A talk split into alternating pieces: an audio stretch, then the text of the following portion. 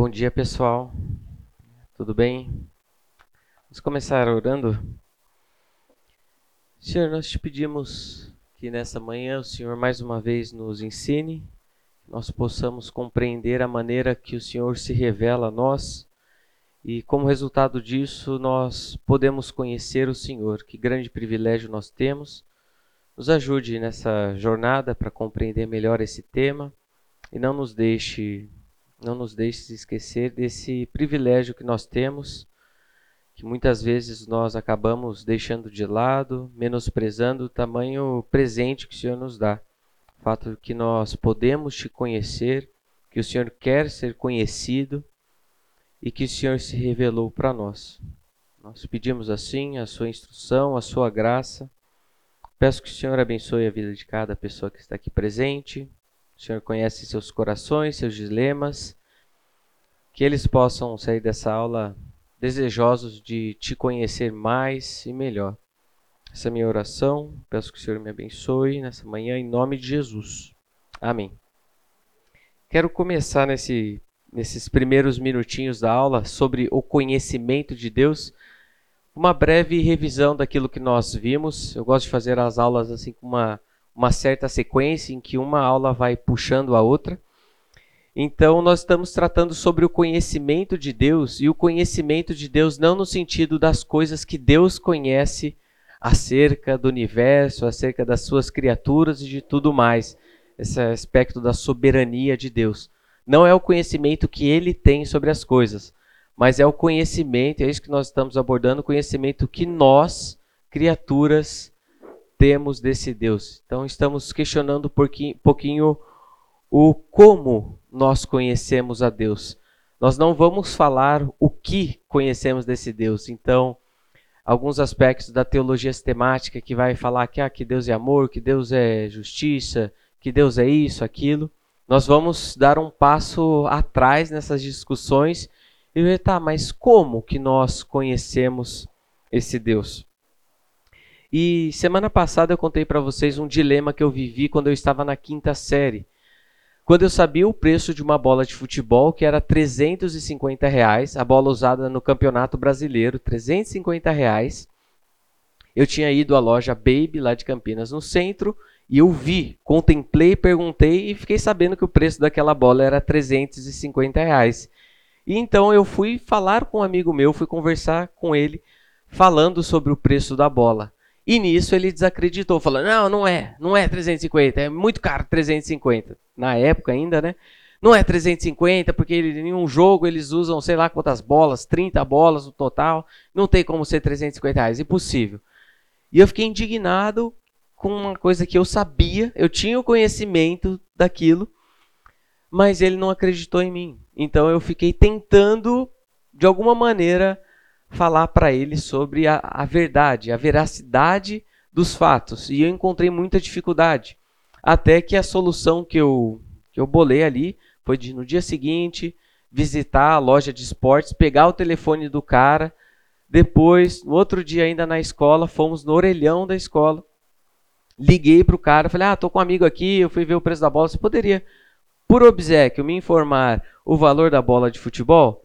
Aí ele foi lá, no telefone falou para o meu amigo o preço da bola. Finalmente consegui fazer aquilo que eu queria, convencer a pessoa. Mas quando nós entramos em um assunto um pouquinho mais delicado, ou um pouquinho mais profundo, que a gente está discutindo sobre preço de bola, e você no dia a dia, eu acho que vocês têm essa, esses momentos em que você sabe de uma coisa, que você tem convicção, você tem certeza, e a outra pessoa fala: não, não, não é assim.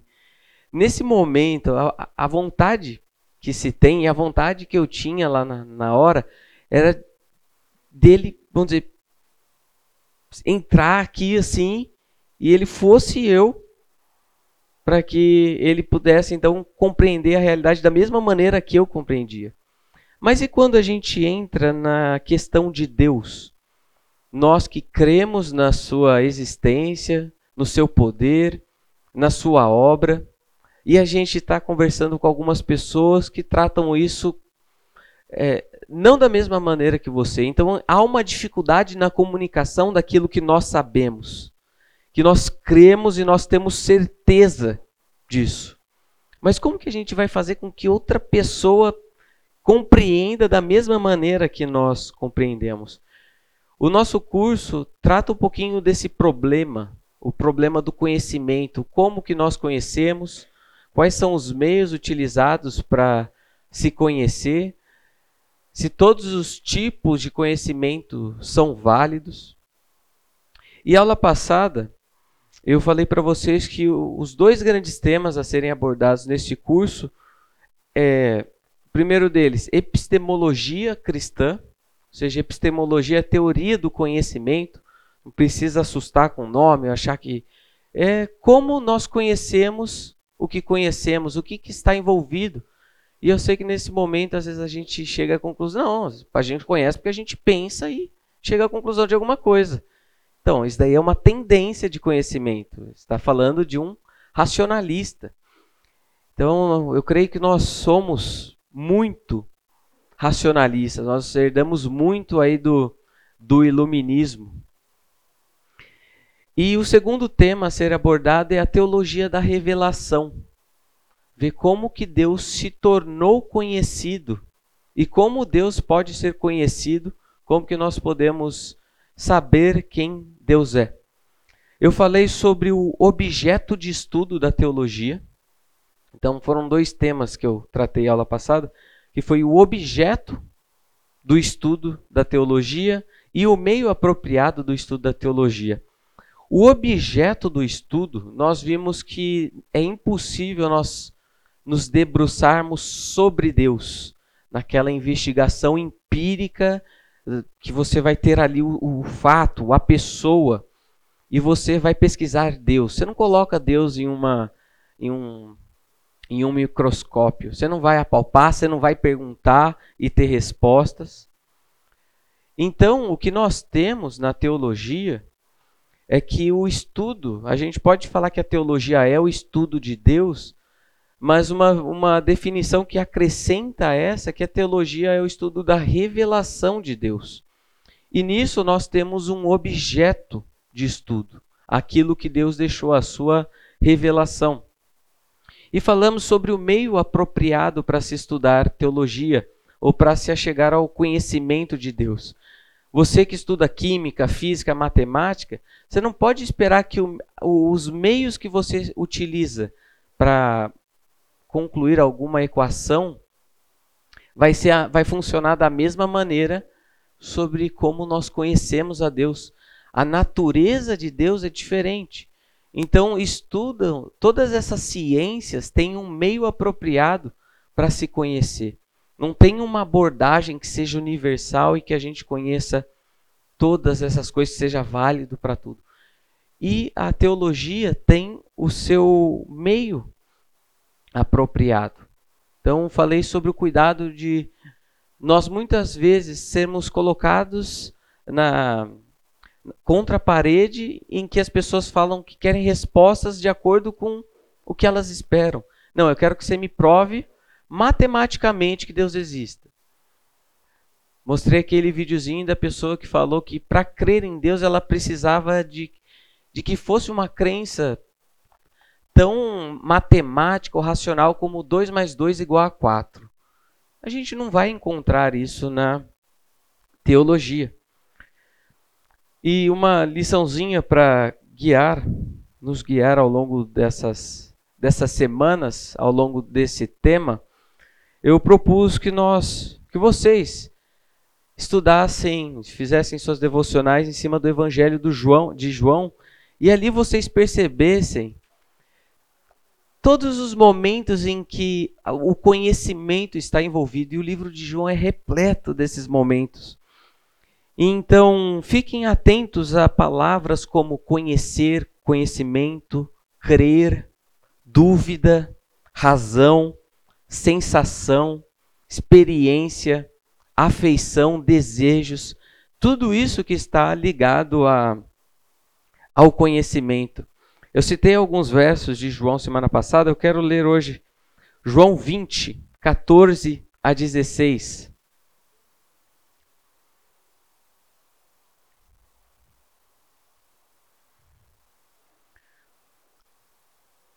Depois de dizer isso, ela se virou para trás e viu.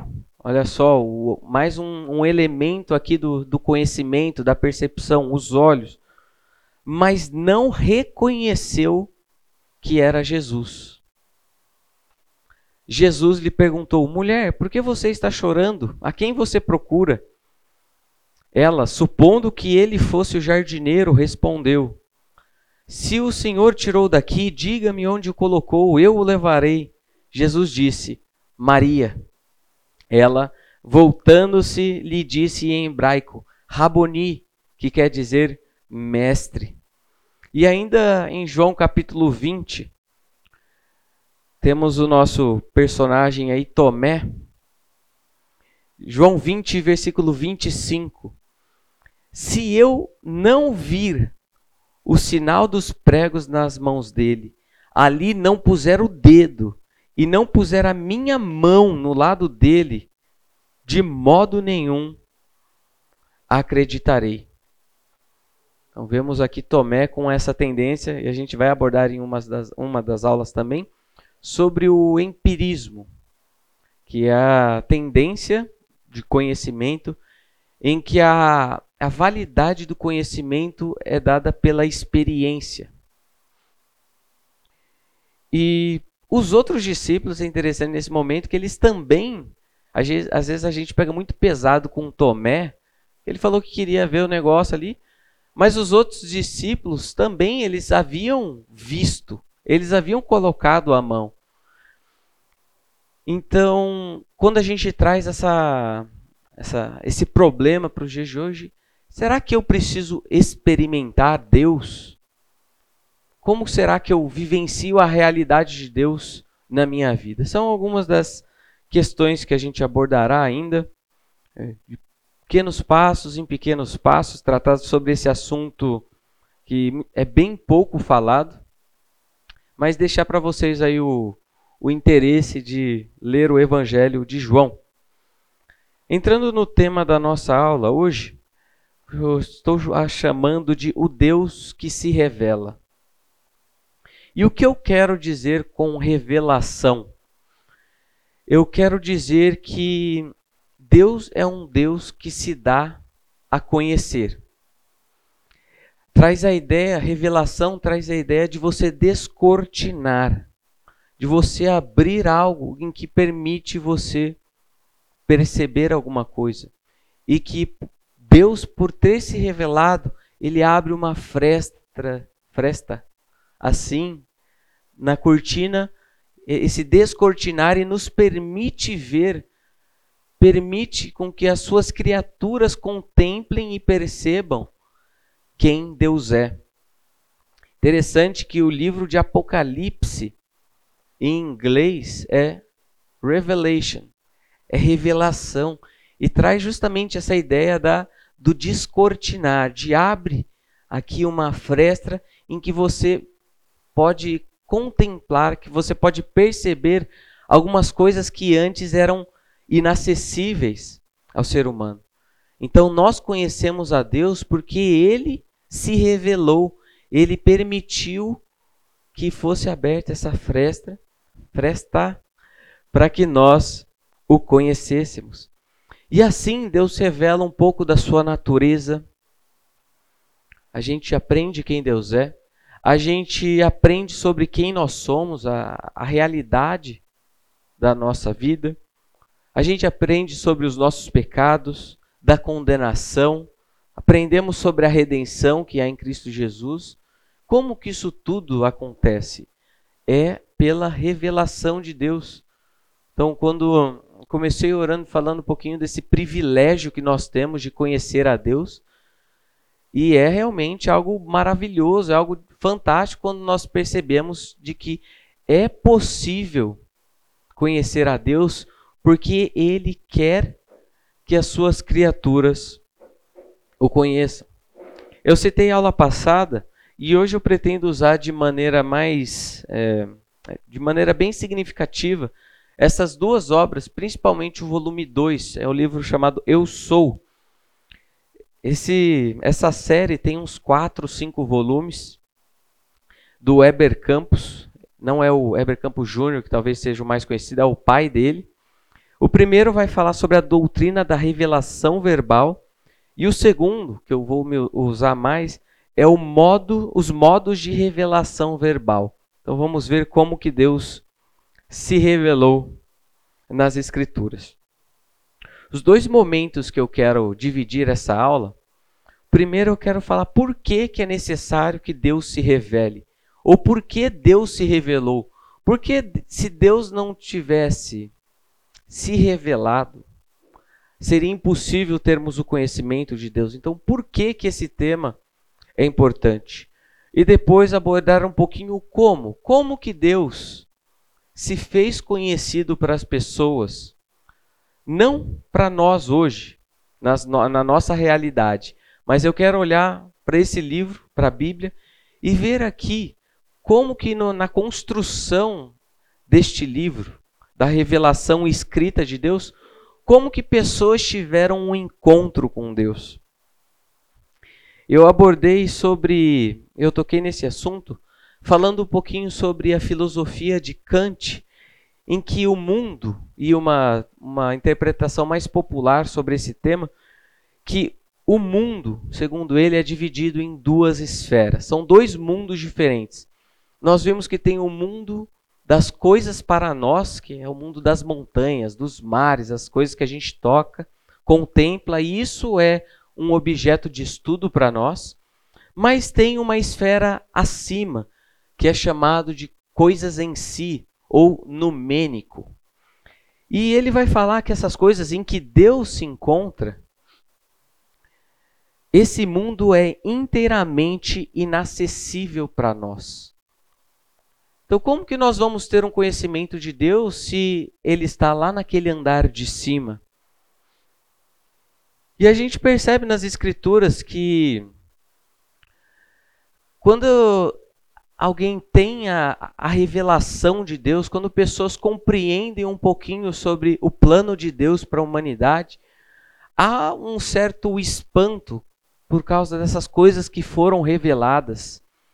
E aqui nesse momento, após um tratado extremamente complexo, lá do capítulo 9 de Romanos até o capítulo 11, tratando um pouquinho sobre o, o trato de Deus com Israel, Paulo vai terminar falando: ó profundidade da riqueza da sabedoria e do conhecimento de Deus.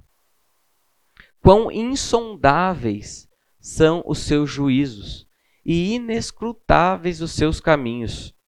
Quem conheceu a mente do Senhor? Ou quem foi seu conselheiro? Quem primeiro lhe deu para que ele o recompense? Perceba então a, as características daquilo que Deus tinha revelado, que traz um pouquinho sobre uma distância que há entre o homem e Deus. Há uma distância significativa. Por isso a gente não vai falar que, não, conhecer a Deus é só a gente chegar aqui tranquilo. Não, tem alguns tem algumas questões fundamentais a serem trabalhadas antes do homem falar, não, eu vou ali conhecer Deus.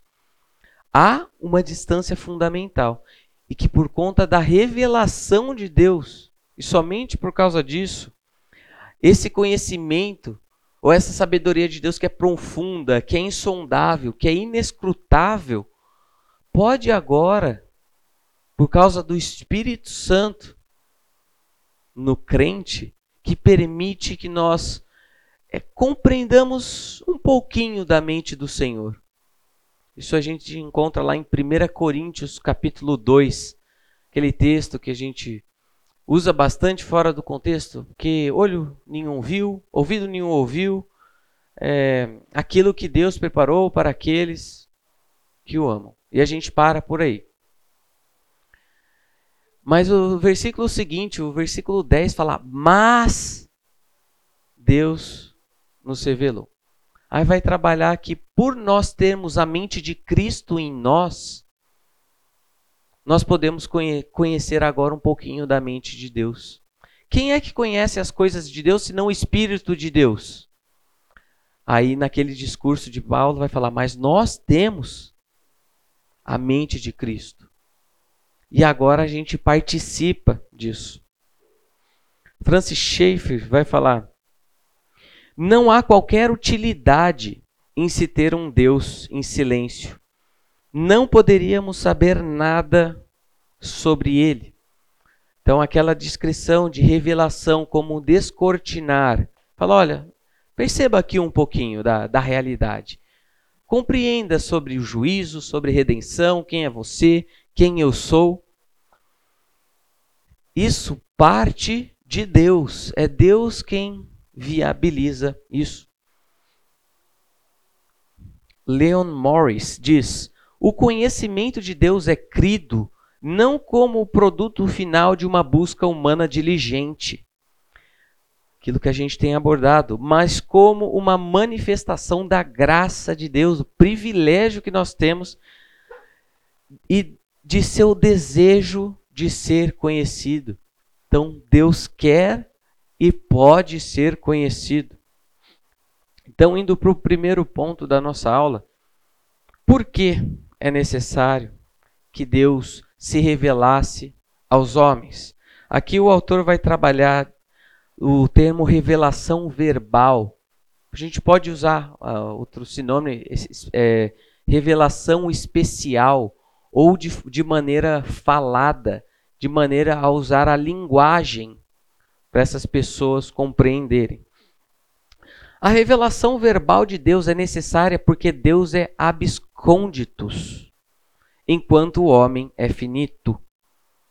Abram em Isaías 45, 15.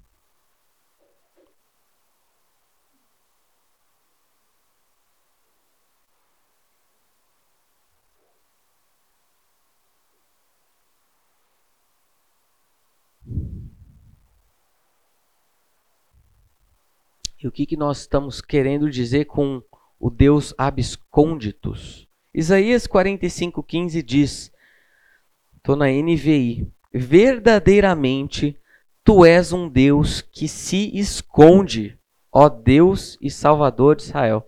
Alguém está com alguma versão diferente?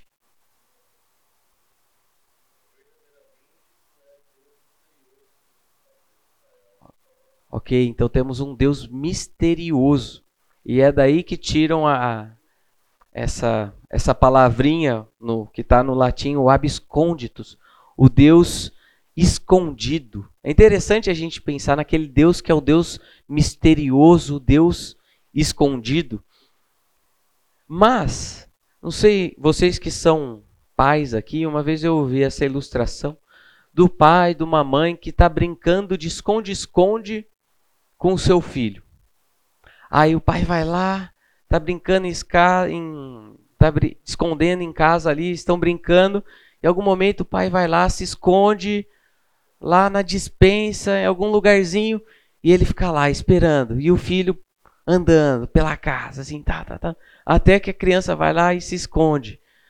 Nessa brincadeira, nesse jogo, o pai quer ser encontrado. O pai quer ser reconhecido.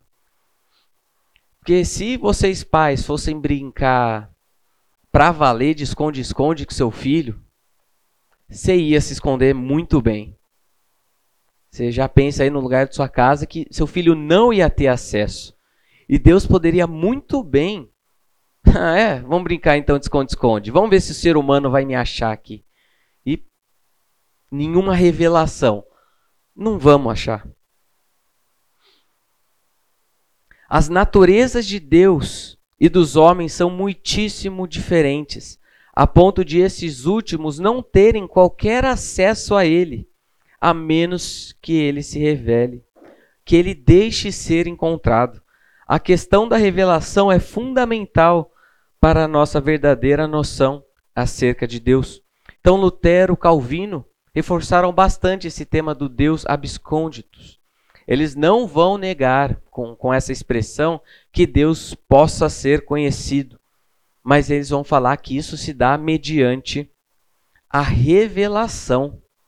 Qualquer momento que vocês tiverem alguma contribuição, alguma questão, por favor, podem levantar as mãos. Mais um porquê ela é necessária.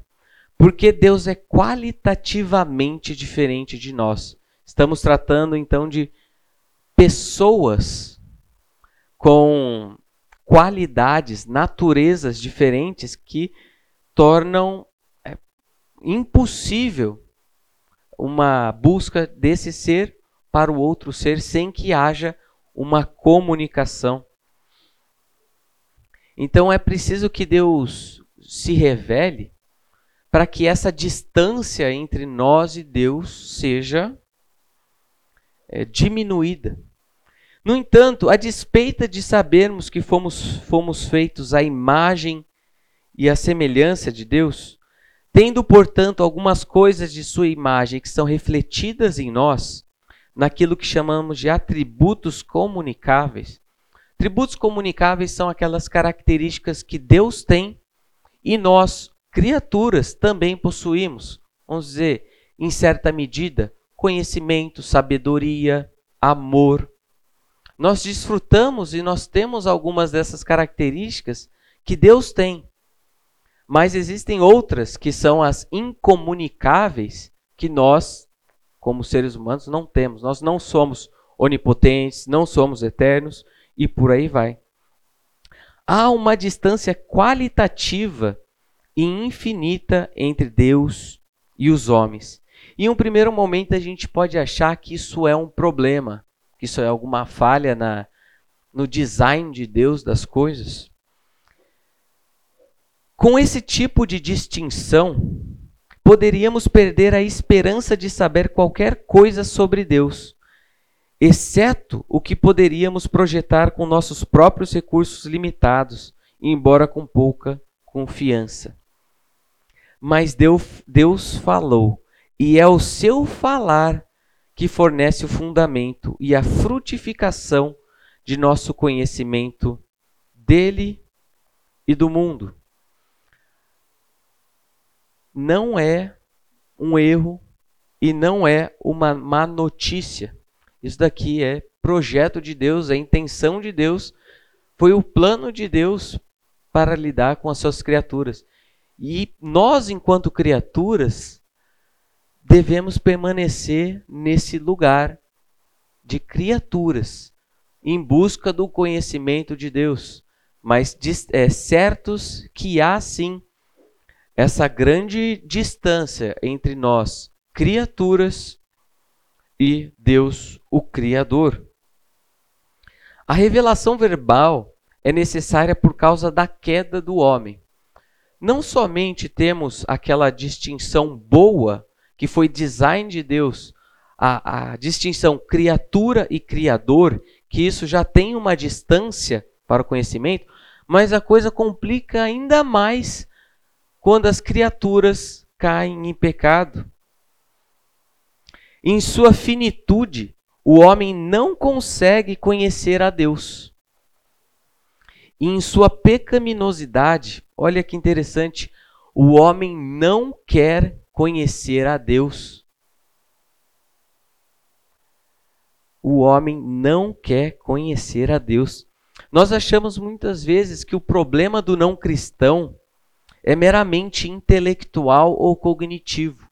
Nós achamos que o que está faltando para ele é certas informações, certas evidências, mostrar para ele sobre a razoabilidade da fé cristã e trazer um monte de argumento disso, daquilo, que a gente acha que está faltando para ele conhecimento.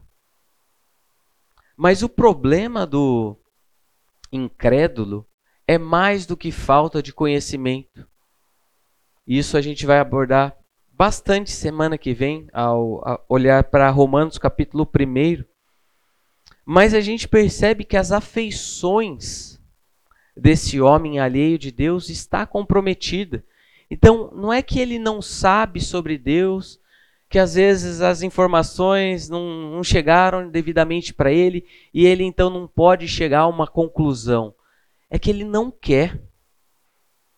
Às vezes a pessoa vai ser, é, ao ser trazida algo sobre a, a, a renúncia que Deus exige para a vida daquela pessoa. Olha, Deus é isso, isso, aquilo, e as pessoas conhecem, as pessoas têm muita informação sobre Deus. Mas quando elas são desafiadas, olha, se Deus é isso tudo que está falando, que você não vai e se entrega a Ele? Aí eles vão dar aquelas desculpas. Não, porque por causa disso. Eles vão justificar a sua falta de crença. Muitas vezes vão apontar para o lado racional da questão, mas problema é outro. O problema é, é, é a ordem de, é em ordem de afeição da pessoa. Ela não quer conhecer a Deus. Lembro de alguns evangelismos que eu já fiz uma vez em Atibaia, em que estava conversando com uma pessoa lá no estacionamento de supermercado. Aí começo a conversar com ela e ela fala para mim. Aí determinada ela fala que esfaqueou o padrasto dele. O cara falou para mim que esfaqueou o padrasto dele. Na hora eu falei, chegou minha vez, né? Já era. E ele começou a falar, assim, eu começava um versículo e ele terminava? Ah, tá, não tem a vida eterna. Ele sabia de tudo. Ele terminava todos os versículos assim que eu citava, ele falava. E muitas vezes, quando a gente está em conversas assim com, com algumas pessoas, a gente percebe que eles também têm o conhecimento é, suficiente acerca de Deus, de quem Deus é. Mas isso aponta para a gente que o problema não é meramente intelectual não podia faltar, Cornelius Vantil. A sua inabilidade para ver e a sua indisposição para ver. Não é apenas que o ser humano, o homem natural, alheio a Deus, não pode ver, partindo de si, Deus. Ele também não quer ele está indisposto contra Deus. Interessante que um, um refinamento do termo que a gente usa de ateu ou ateísta seria melhor antiteísta. Porque a gente vai a gente entende que ninguém é neutro com relação a Deus. Ou você está envolvido em um relacionamento de amor e adoração a esse Deus, ou você está em um estado de rebeldia contra Deus. Então, por isso, antiteístas. Até aqui, alguma consideração?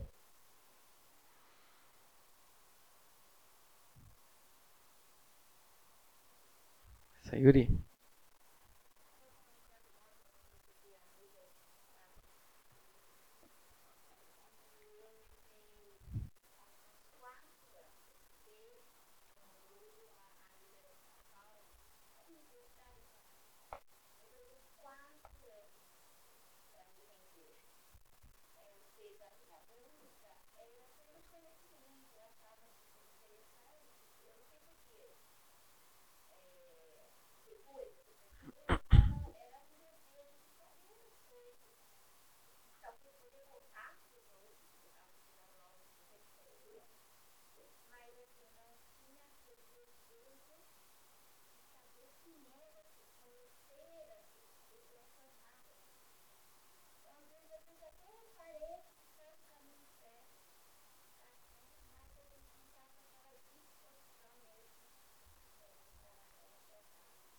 Legal. A ideia de ter um conhecimento sobre Deus, é, que é onde muitas pessoas param, mas não têm o conhecimento de Deus, ou seja, que falam de dentro, né? Do relacionamento com Deus. Legal. Murilo.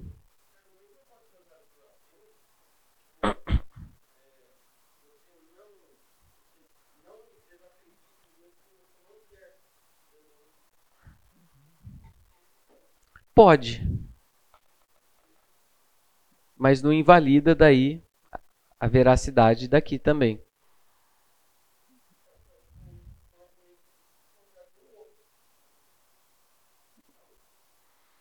Não necessariamente.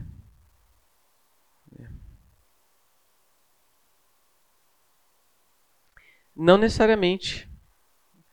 É, eu acho que vai ficar num negócio circular. A questão que o que está sendo apontado aqui, nós estamos partindo da noção bíblica do que fala da realidade sobre eles.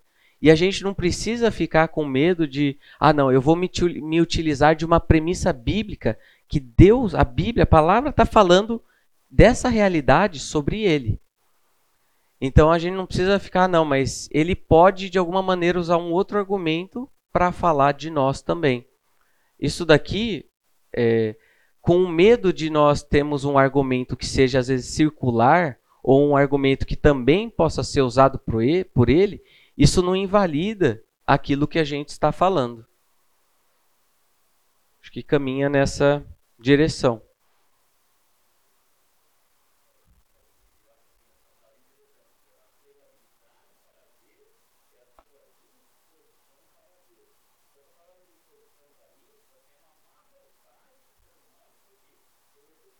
Uhum. Sim.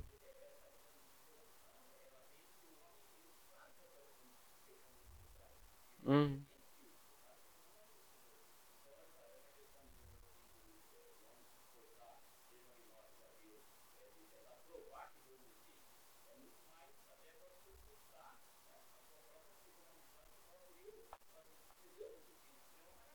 Uhum.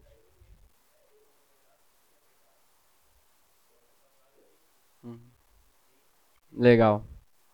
É, e Murilo, acho que muitas vezes quando a gente vê alguns debates, algumas coisas assim, a gente vê os dois se acusando justamente da mesma coisa. Ah, porque você vê as evidências e você não chega. Eu estou ouvindo agora um podcast que teve, durou 11 horas o podcast, que foi acho que ontem ou antes de ontem, e assim, é um acusando o outro de ser, de pegar evidência, de não estudar e de fazer aquilo que é errado.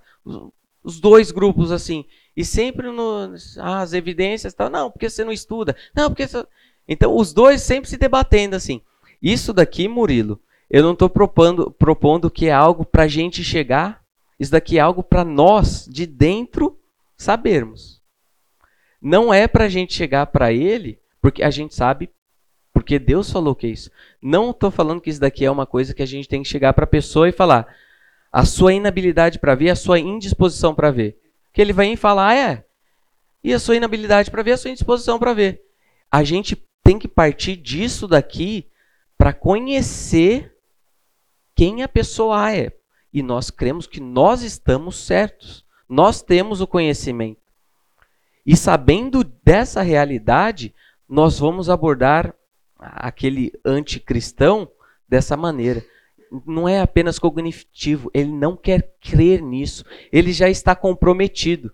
Então, isso daqui, Murilo, é colocado não como é, uma, uma premissa para a gente jogar para ele ali, para ele chegar em um argumento. É para é nós sabermos disso, para quando abordar para essas pessoas, falar: já sei, já sei que essa pessoa pode já ter o conhecimento de certas coisas, mas ele não quer. Faz sentido? Só uma última contribuição.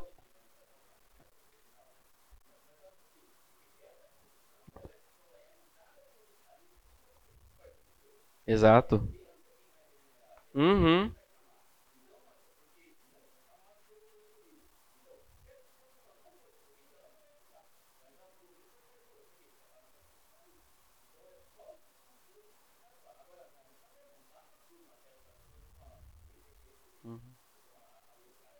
Perfeito. Uhum.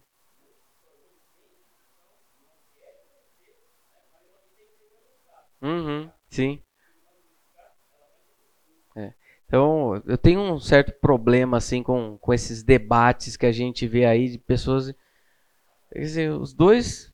É um negócio que vai ficar ali, ó. Os dois vão falar que, que os, está errado, que não tem razão e vai ficar eternamente a isso. Por isso, a, a propósito desse, desse curso, desses debates que nós estamos tendo, é de dar um passo atrás, sabe? Assim, você voltar aí nos, nos pressupostos que a gente precisa ter antes de ficar ali batendo boca e falar. Ah, entendeu? Valeu, gente. Vamos para o intervalinho. Vamos lá então, gente. Quarto motivo por que a revelação verbal, proposicional, especial é necessária. porque o homem é incapaz de interpretar corretamente a revelação da natureza.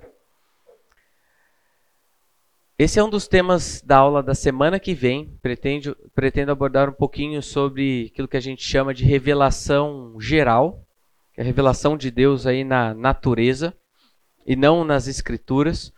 Mas nós temos um, um problema a ser tratado com isso, porque a nossa interpretação da natureza, da realidade criada à nossa volta, ela só é possível com a revelação das Escrituras. É as Escrituras que nos dizem como interpretar corretamente a criação à nossa volta. Então, a, o que nós temos aqui à nossa disposição, a criação, a revelação geral, ela não é suficiente. O homem natural não é capaz de olhar para tudo isso e chegar a alguma conclusão. Calma, que eu sei que levanta alguns problemas com isso, mas é tema da semana que vem. Mas eu gosto de pensar na, na ilustração de adoradores de placa. Como assim? Pessoa vai olhar para certos aspectos da criação, da natureza, e vai perceber algumas coisas que revelam sobre quem Deus é, mas a pessoa não é capaz de interpretar e de chegar à conclusão que isso está falando sobre Deus. Então eu gosto de pensar na imagem como alguma pessoa que chega numa placa e uma placa faz o quê? Indica, está falando, olha, é nessa direção, é para lá, é acima, que é o propósito da revelação geral, apontar para Deus. Mas o que acontece com o homem natural, a parte de Deus, é que ele chega nessas placas, nessas evidências, nessas manifestações de Deus na criação e ele para ali. Ele não chega ao Criador. Então é como se alguém chegasse para uma placa e se tornasse um adorador de placa. E é isso que nós encontramos na idolatria. Pessoas adorando coisas criadas que eram para apontar para Deus, mas a pessoa para ali. Interessante que o Santo Agostinho, santo porque ele foi santificado em Cristo Jesus, tá? Não por ser só para não só para evitar problemas. No livro 10 das Confissões, interessante que e o que é isso? Perguntei à massa do mundo sobre meu Deus e ela me respondeu: Não sou eu, mas ele me fez. Perguntei à terra e ela disse: Não sou eu, e tudo que está nela confessou o mesmo. Perguntei ao mar, aos abismos e aos seres vivos que rastejam, e responderam: Não somos teu Deus. Procura acima de nós.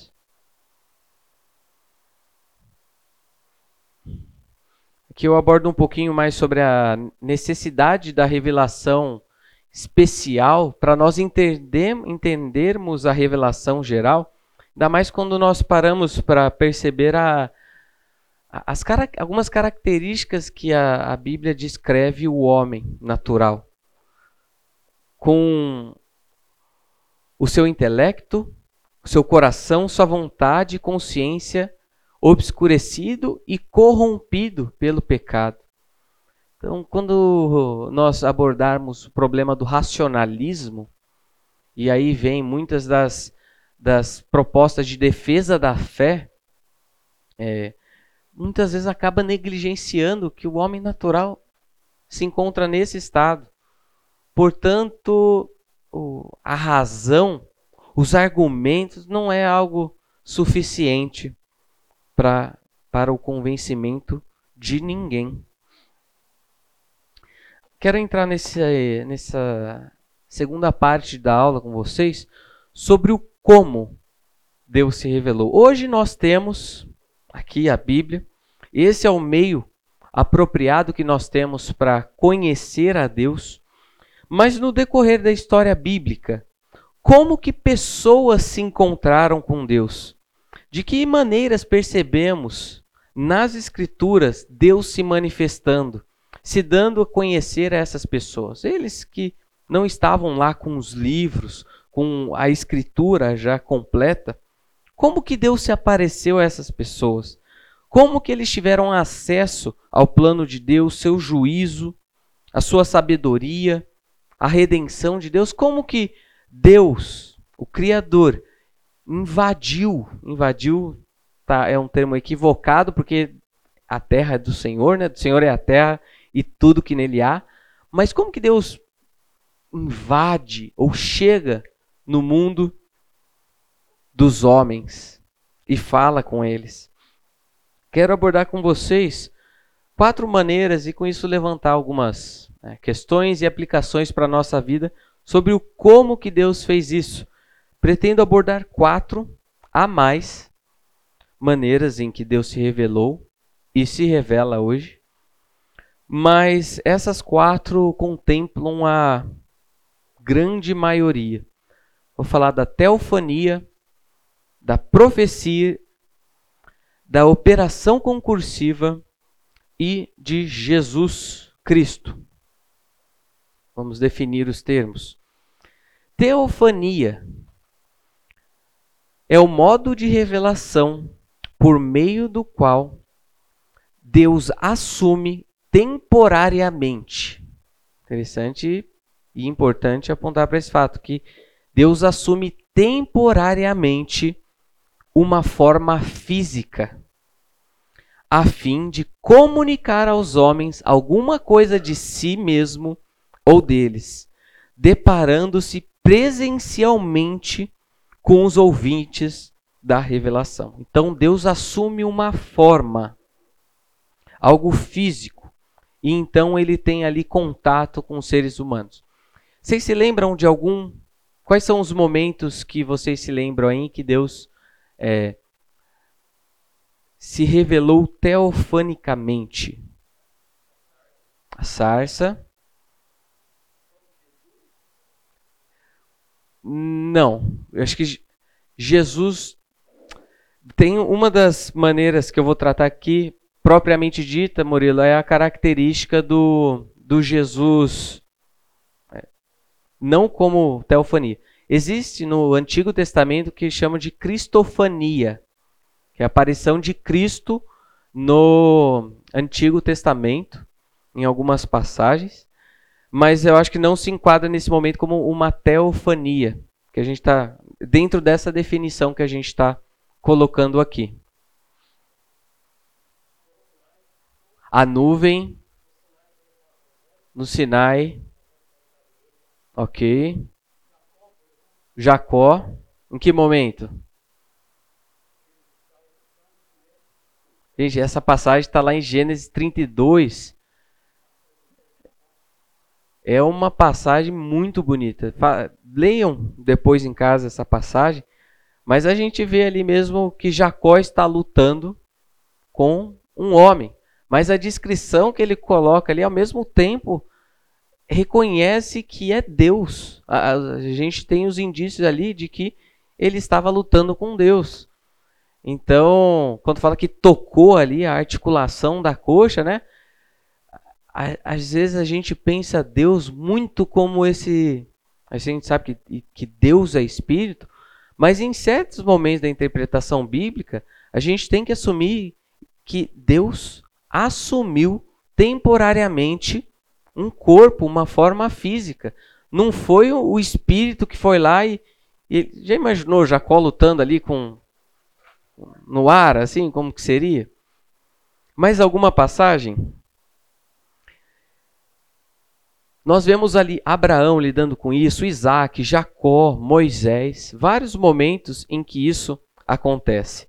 Tem uma passagem que é, seria um pouco controversa, não são, essa não é a única maneira de se interpretar esse texto. Alguns não vão olhar isso como teofanicamente, mas só chamar sua atenção para que é uma possibilidade. Gênesis 3:8. Quando ouviram a voz do Senhor Deus que andava no jardim pela viração do dia, esconderam-se da presença do Senhor Deus. E aí, será como que, como que era esse relacionamento de Adão e Eva no jardim com Deus? A gente vê que Adão ouviu Deus falar. A gente vê também que Deus já, já havia falado anteriormente com Adão quando ele fala: coma livremente de todo o fruto do jardim, mas não comam de tal fruto. Então, às vezes, a gente não precisa achar que aquilo foi uma voz no meio do nada. Então, Deus, desde o princípio da criação, e dentro desse tema da nossa aula, sobre como Deus se manif... como Deus se deu a revelar, a... Deus se fez conhecido, a gente vê que Deus fala, coloca aqui verbalmente as suas criaturas racionais. Adão viu Deus andar. E parece que era algo que ele fazia isso recorrentemente. Quando Deus toma forma, locomove-se, porque a locomoção só é possível para seres com forma física. Somente seres com forma finita que se encontram no espaço precisam locomover-se. Então aqui alguns indicativos de por que, que esse texto poderia ser interpretado também como uma, uma teofania. Adão escondeu-se de Deus. Então Adão escondeu-se do Deus que havia tomado forma de homem. E por causa desse pecado, a, comunhão, por causa da entrada do pecado, a comunhão rompida, Deus continuou a andar ali mas parece que por causa da queda agora o homem não quer mais ver Deus, que agora o homem não quer mais andar com ele. Deus ainda pode. Comentamos aí alguns exemplos de teofania, trouxe uma, uma possibilidade de um, um outro texto que trata de teofania, mas a pergunta: Deus ainda pode fazer isso?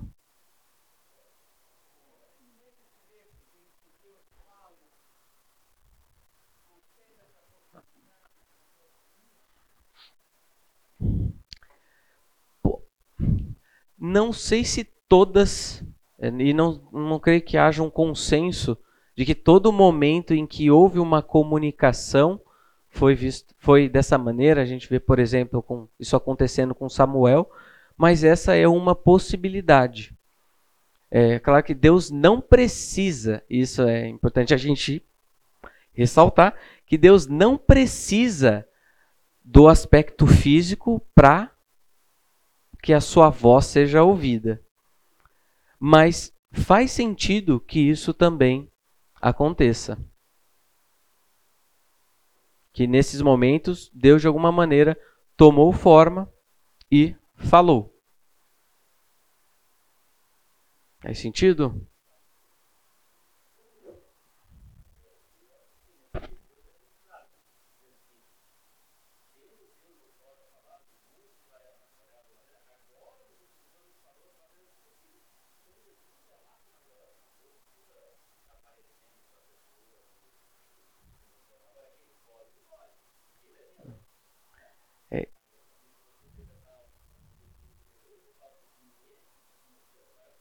Uhum.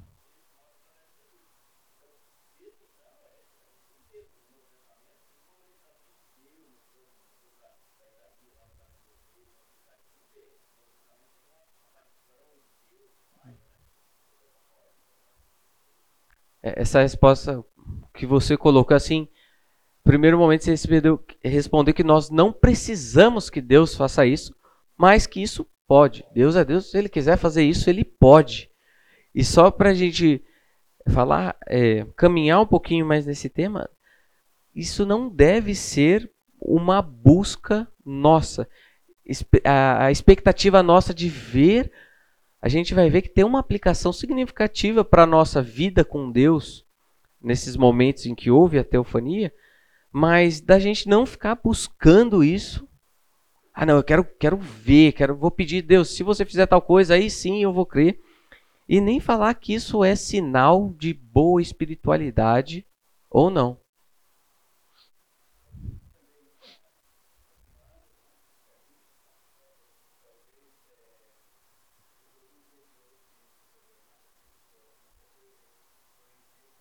Uhum.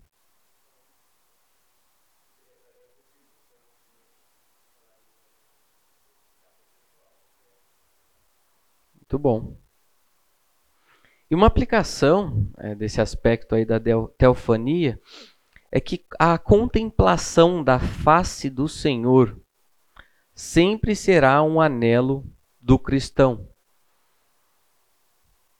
Desde os tempos do Antigo Testamento era um anelo dos crentes contemplar a face de Deus, tendo um encontro com Ele de uma forma que nunca haviam tido. E os crentes do Antigo Testamento iam ao Santo Templo de Jerusalém com alguma esperança de essa experiência se passar, mas sabiam que só o sumo sacerdote podia entrar no lugar santíssimo para ver alguma manifestação da presença gloriosa de Deus. E trazendo uma aplicação também, quando a gente lê no Sermão da Montanha, bem-aventurados os puros de coração, pois verão a Deus. É disso que nós estamos tratando é, um anelo, um desejo por relacionamento e intimidade com Deus. Não necessariamente da mesma forma como aconteceu. Mas esse deve ser sim um anelo, um anelo pela presença de Deus. Que a gente não deve negligenciar esse aspecto. Vamos caminhar para um tema um pouquinho mais Interessante. Profecia. Deus dá a sua revelação ao profeta. Então, assim, a gente sabe que profeta foi e falou, e aquilo que o profeta falou está registrado, e aquilo que está registrado é a palavra de Deus hoje, certo?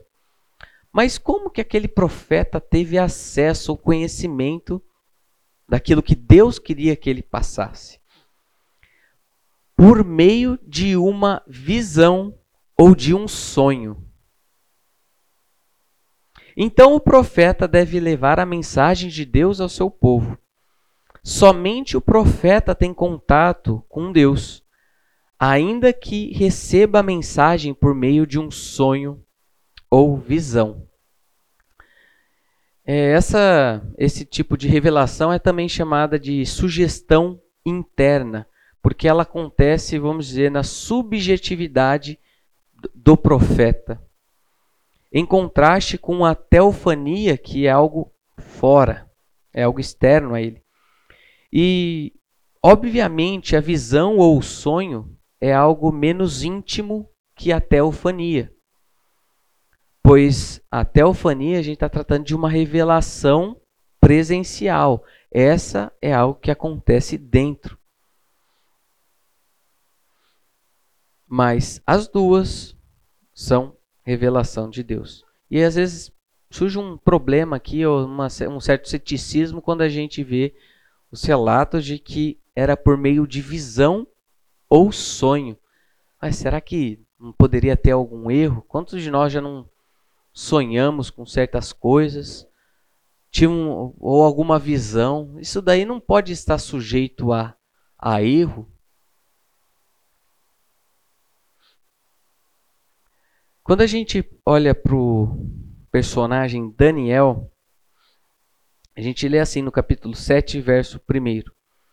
No primeiro ano de Belsazar, rei da Babilônia, teve Daniel um sonho e visões ante seus olhos.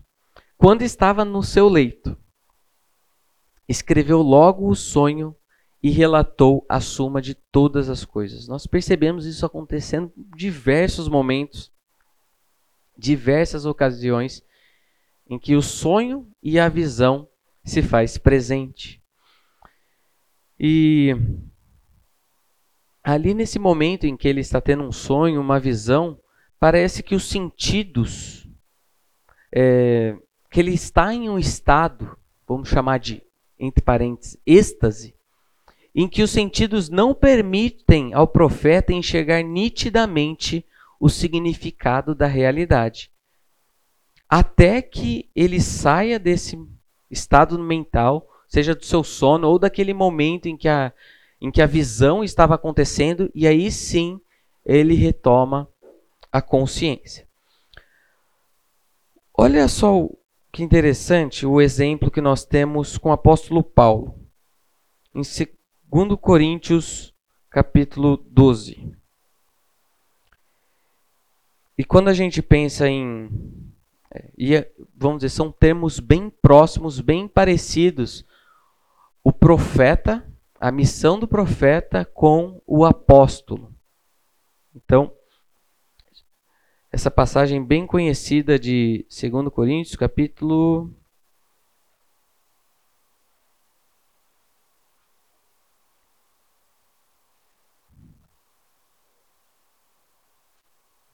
doze.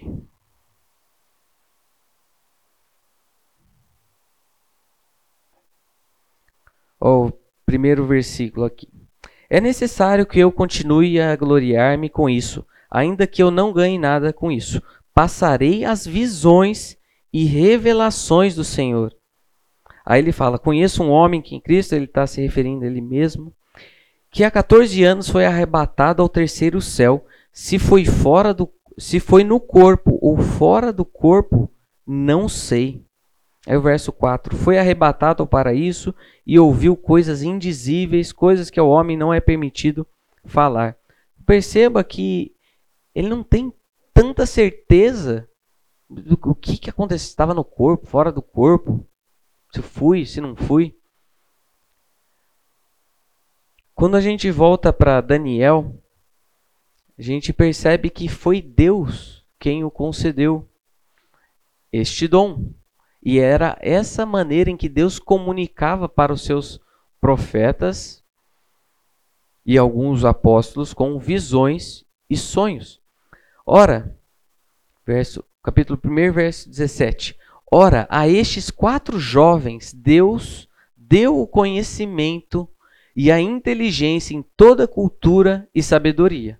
Mas a Daniel deu inteligência de todas as visões e sonhos.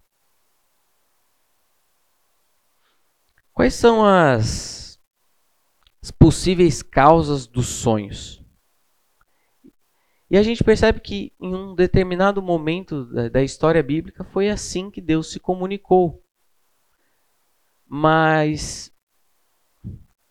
eu acho que às vezes a gente fica esperando muito por essas revelações e manifestações extraordinárias de Deus. Os sonhos podem resultar de frustrações, de temores, ansiedades ou estresse, distúrbios físicos, eventos impressionantes recentes, de uma intervenção providencial divina. E a gente reconhece que muitas pessoas receberam sonhos da parte de Deus. Mas isso não lhes dá nenhuma autoridade superior. Os sonhos que resultam da intervenção providencial de Deus não são a norma para todas as pessoas. Então, quando você ouve alguma pessoa falando, e eu acho que entra aqui novamente na mesma resposta que a gente deu. Deus pode. Isso pode ser uma maneira em que Deus ainda instrui pessoas nos nossos dias? Pode ser assim? Pode. É necessário que seja? Não é tão simples da gente validar e reconhecer se um sonho veio da parte de Deus ou não? Não. E hoje parece que. É, é, hoje nós encontramos também muitas pessoas que se autodenominam apóstolos, profetas, sei lá o quê. E eu tenho conhecimento de um amigo que foi em um culto é, com a sua namorada, e nesse culto ele foi para terminar com a namorada. Eles iam pro culto, depois eles iam terminar o namoro. O que aconteceu é que eles estavam lá e do nada o cara deu uma profetada falando que eles iam casar. E depois eles terminaram mesmo assim, não, não aconteceu nada não. Nós somos advertidos na Bíblia também para não ficar admirado com previsões profetadas, profecias que foram feitas e aconteceram. Porque não é porque uma profecia aconteceu que isso veio da parte de Deus. Mas toda profecia de Deus é cumprida. E nós ouvimos umas histórias assim de, de conversão, como que aconteceu. Deus pode. O problema é quando a gente quer tornar isso regra. Qual que é o nome do livro? Ok. E apontar também para vocês que os cristãos hoje devem andar, não devem andar por vistas, por vista, né, sonhos, visões, mas por fé. Então parece que há hoje um desejo de se voltar à época dessa atividade profética do Antigo Testamento, enquanto há coisas muito mais valiosas e preciosas que nós podemos ter da revelação. O Helder me acusou semana passada de estar muito presbiteriano, né? Então, vamos lá. Ok. Então, encerrando profecia, quero acho que vamos abordar esse último essa último, esse último modo de revelação de Deus, que é chamado operação concursiva. Foi algo desenvolvido, esse nome assim foi desenvolvido pelo Warfield. Mas vamos lá. Neste modo de revelação, o recipiente usa toda a sua capacidade de pesquisa histórica, seja através de pesquisa em fontes escritas ou orais, seja de raciocínio e pensamento lógicos. Todos foram soberanamente, soberanamente instruídos por Deus, a fim de nos deixar a herança de sua revelação. Assim, o produto final de tudo é a revelação divina cheia de autoridade. Então, o homem, nesse tipo de revelação, foi conduzido por Deus, e aquilo que Deus queria que o seu povo conhecesse foi preservado. Então, todos os livros históricos, poéticos, assim como os salmos, a gente percebe esse tipo de revelação. Deus trabalhou em cooperação com os autores humanos. Interessante a gente notar, sem anular as suas capacidades, as suas inclinações, seus desejos, as suas próprias características. E o resultado final daquilo que o homem desenvolveu, pesquisou escreveu é autoridade, é uma propriedade, tem propriedade normativa divina. Então, por meio de operação concursiva, a gente percebe isso no Novo Testamento, alguns evangelísticos, os apóstolos, se empenharam em sua pregação e ensino, produzindo algumas de suas epístolas. Então, os autores de vários livros da Bíblia, que foram os agentes de Deus, usando da sua capacidade, produziram o que nós chamamos de revelação, pois Deus operou neles de tal forma que o produto final de seu trabalho foi exatamente o que Deus queria que eles produzissem. Então, quando a gente chega aqui em um texto de, como esse de Provérbios 6, vai ter com a, for, vai ter com a formiga, ó preguiçoso, considera os teus caminhos e sê sábio. Não tendo ela chefe, nem oficial, nem comandante no estio, prepara o seu pão na cega, ajunta o seu mantimento. Ó preguiçoso, até quando ficarás deitado? Quando te levantarás do sono? Como que o autor chegou a essa conclusão? Foi uma teofania? Foi uma profecia?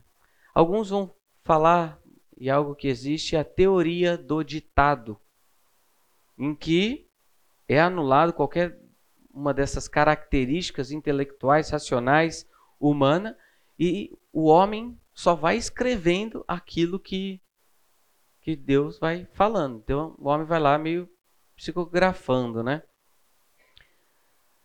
Então a gente percebe que, e o que nós temos aqui é o fruto da observação de alguém, do estudo de alguém.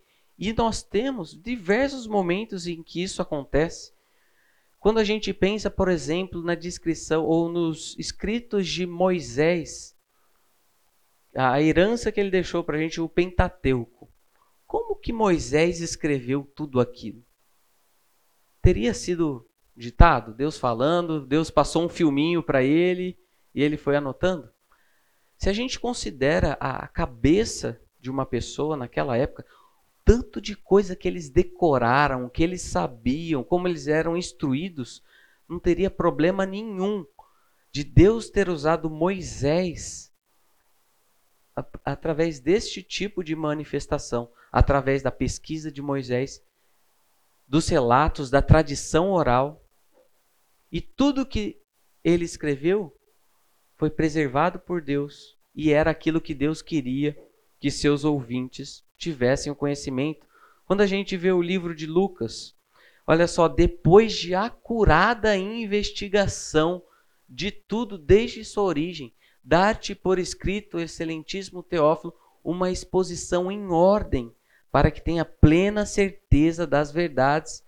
Então, era o homem, de maneira orgânica, fazendo sua pesquisa, consultando suas fontes, ouvindo, e Deus preservou tudo aquilo que é verdadeiro e aquilo que ele queria que nós conhecêssemos acerca da realidade.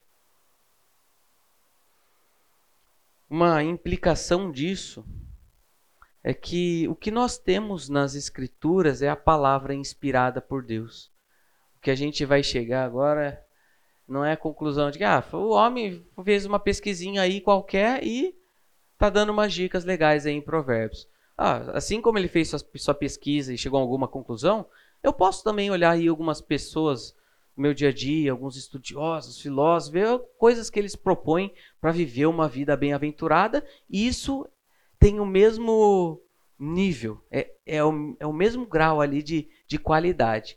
Então, o que eu ouvo, ah, os 12 conselhos para viver bem na vida. Ah, isso daí é igual Provérbios. Foi a mesma coisa. Não. O que nós temos aqui hoje é tudo o que Deus queria que nós conhecêssemos acerca dele, de nós mesmos, da realidade, para viver uma vida bem-aventurada. Então, quanto valor nós temos dado as Escrituras, o nosso tempo de devocional, estudos diversos é, relacionados a esse tema. Às vezes nós nos dedicamos mais a outras coisas, a essa revelação que nós temos. Não se compara o que nós temos nas Escrituras com qualquer outro tipo de sabedoria popular. Com relação a este último modo de revelação. Alguma consideração?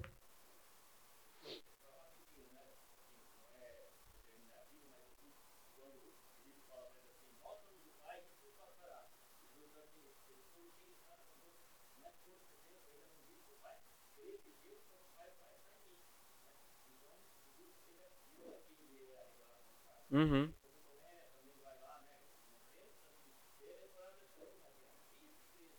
Uhum.